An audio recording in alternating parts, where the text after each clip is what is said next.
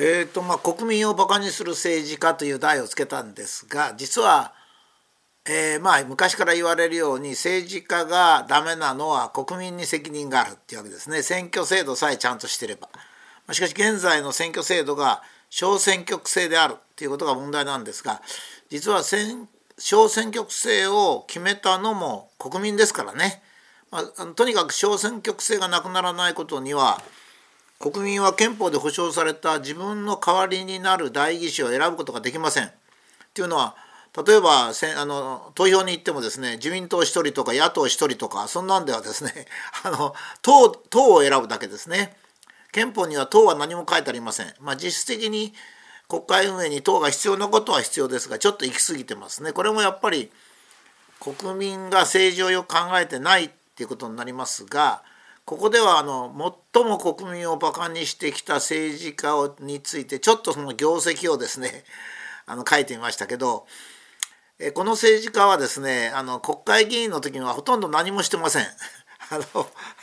適当なこと言ってるだけでですねまあ最も大きいって言えば環境大臣の時のそのクールビズでしょうね。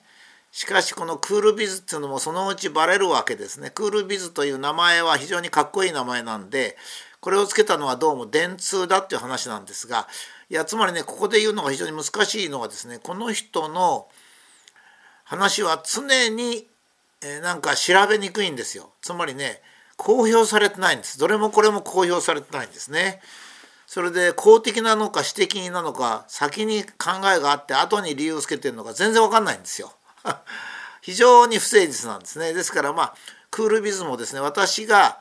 知ってる範囲ではですね突如ネクタイを外したら涼しいと言い始めたわけですよ。それ地球温暖化に役に立つとこ言い始めたわけですね。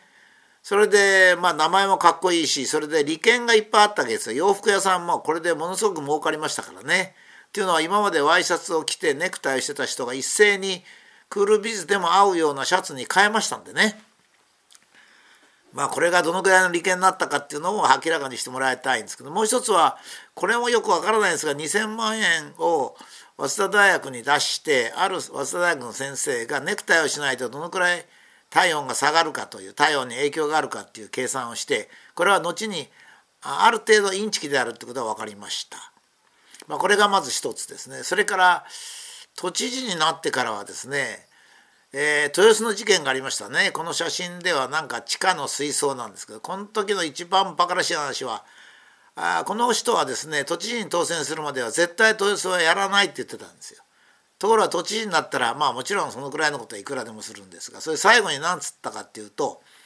安全ではあるが安心はできないっていうんですね。これはもう政治家としては言っちゃいけないことなんですよ。っていうのは安全基準っていうのは安心できるものを安全基準と言ってるんですよ。だから 安全だけど安心できないんでそれほど国民はバカじゃないんですよ。これはまあまさしく国民をバカにしてるわけですね。安心だっていうのは科学的に安心なレベルにあるってことだけどあ安全だってことは科学的に安全なレベルにあるってことだけど安心はできないということはですねつまり基準がいい加減だっていうことですからそれを知事が言うっていうのは話にならないんですね。これが豊洲の事件でした。それで豊洲の事件を最後に豊洲に移す時は私が決めたんではありません。AI が決めました。私は AI ですとむっちゃくちゃなこと言ってですね切り抜けたと。こういうのを政治的感覚がいいって日本では言ってるんですね。全然よくありません。ただ嘘をついてるだけですね。それから希望の党っていうのを立ち上げましたね。今あれどうなってるんですかね。やっぱり国政をの党を作ってそれでまあスカーフなんかしちゃってこの当時ですね。これ非難されたんでもうやめましたけど。男にネクタイさせてなんで女はスカーフなんだって言われてですね。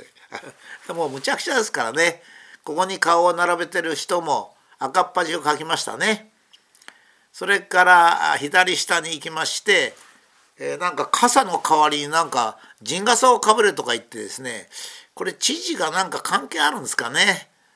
それから人のこの小池さんっつうのはあのタバコを禁止したりなんか禁止するのが好きでですね人の行動を制限するのが好きなんですよ。でこの時もですね、えー、何か傘をかぶれとこういう格好してる都庁の職人職員も少しは抵抗しろと 人権侵害ですよこんなのはね。それからあのコスタリカの亀の鼻にストローが刺さってたっていうんで、えー、もう早速すぐこういうのすぐ反応するんですよ。なんかねこういう環境のことは、えー、東京都のおばさんが賛成すると言われてるけどおばさんっていうのも差別語でね結局レジ袋有料化にしましたよ。えー、えー、コスタリカのカメっていうのはこれアメリカの大学生に、えー、アルバイト代上げてですコスコスタリカに渡してですねストローを鼻に突き刺して写真撮ったんですよ。そうじゃなかったらなんで写真撮れるんですかね？昔の朝日新聞と同じですよ。朝日新聞がカメラマンがですね海の中潜って、えー、サンゴ礁をゴリゴリとナイフで削ってでサンゴ礁が全部いかれてるっつって写真撮ってそれを朝日新聞の一面に出したことありますね。あれと同じなんですよ。でこれも利権になるんですね。レジ袋有料化で5円1人取ればね膨大な金が出ますからまあそれですよそれですね。それから最近のコロナこれもひどかったですね。これ3密っていうのを掲げてる図ですけどあの彼女はね何て言うんですかね国民のためなんて全然考えてないんですよ。3密っていうのはいかに問題なのかだってこの当時もうすでに東京都医師会もですね言ってましたしそれまでもあったんですが実はそのあれなんですね、えー、コロナはまあ今度のコロナは COVID-19 っつってるんですけど、えー、SARS の同じ構造ですね遺伝子も似てますし SARS の時は3密関係ないんですからね表面表面感染ですから知ってたんだと思うんですよ。しかしこういうパフォーマンスが好きなんですね。パフォーマンスが自分は非常にうまいっていうことを知ってるんですね。まあ、最近では神奈川県の黒岩知事がですね、えー、まあ小池さんが嘘ついてなんかあ首都圏をまとめようとしたやつを俺には違うこと言ったと怒ってますけどまあ政治家同士の騙し合いなんですけどね。しかし小池さんが今まで嘘あ小池さんしちゃいけないんだ。国民をバカにする政治家ってあの言ってたんですけどね。要するにもう本当にね本当に日本を良くする政治ってやったことないんですよ。これ見ても分かりますよね。クールビズでしょ？それから豊洲の時には嘘ついて希望の党は壊滅して人ガスなんか何の関係もなくさらに日本はですねプラスチックはですね日本は年間1400万トンぐらい作ってても世界中にはすごい量作ってるんですよ。で海洋なんかにプラスチックありませんよ。それは中国が海に流したプラスチックがたまたま海流に乗って東京都は来ませんよ。日本の文字とかそこら辺にこう下関下関じゃなくて少し、えー、日本海側にですね漂着するっていうだけなんですよ。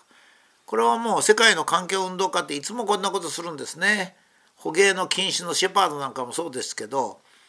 お金に結びついた特定の人なんです。まあ、お金に結びついたっつと日本のね政治家もお金に結びついてると言えるんですけどねまあ結構人を今度黒岩さんが神奈川県知事が怒ってますけどねそれに対してどっかのテレビジョンに出てる評論家がですね知事っていうのは殿様みたいなもんだ全然違いますよ民主主義ですからだからまあこういうあの知事がポンコツなのはですねやっぱり日本国民の責任でもあるんですよ。知事は殿様とは全く違います。殿様っていうのは一国一城の主でそのところの半生を握っております。しかもお金はもらってません。全部お米だけしかもらってません。一般的には貧乏でしたね。まあ、それと現在の知事とは全く違います。それで最近、まあ、コロナのことでですね知事が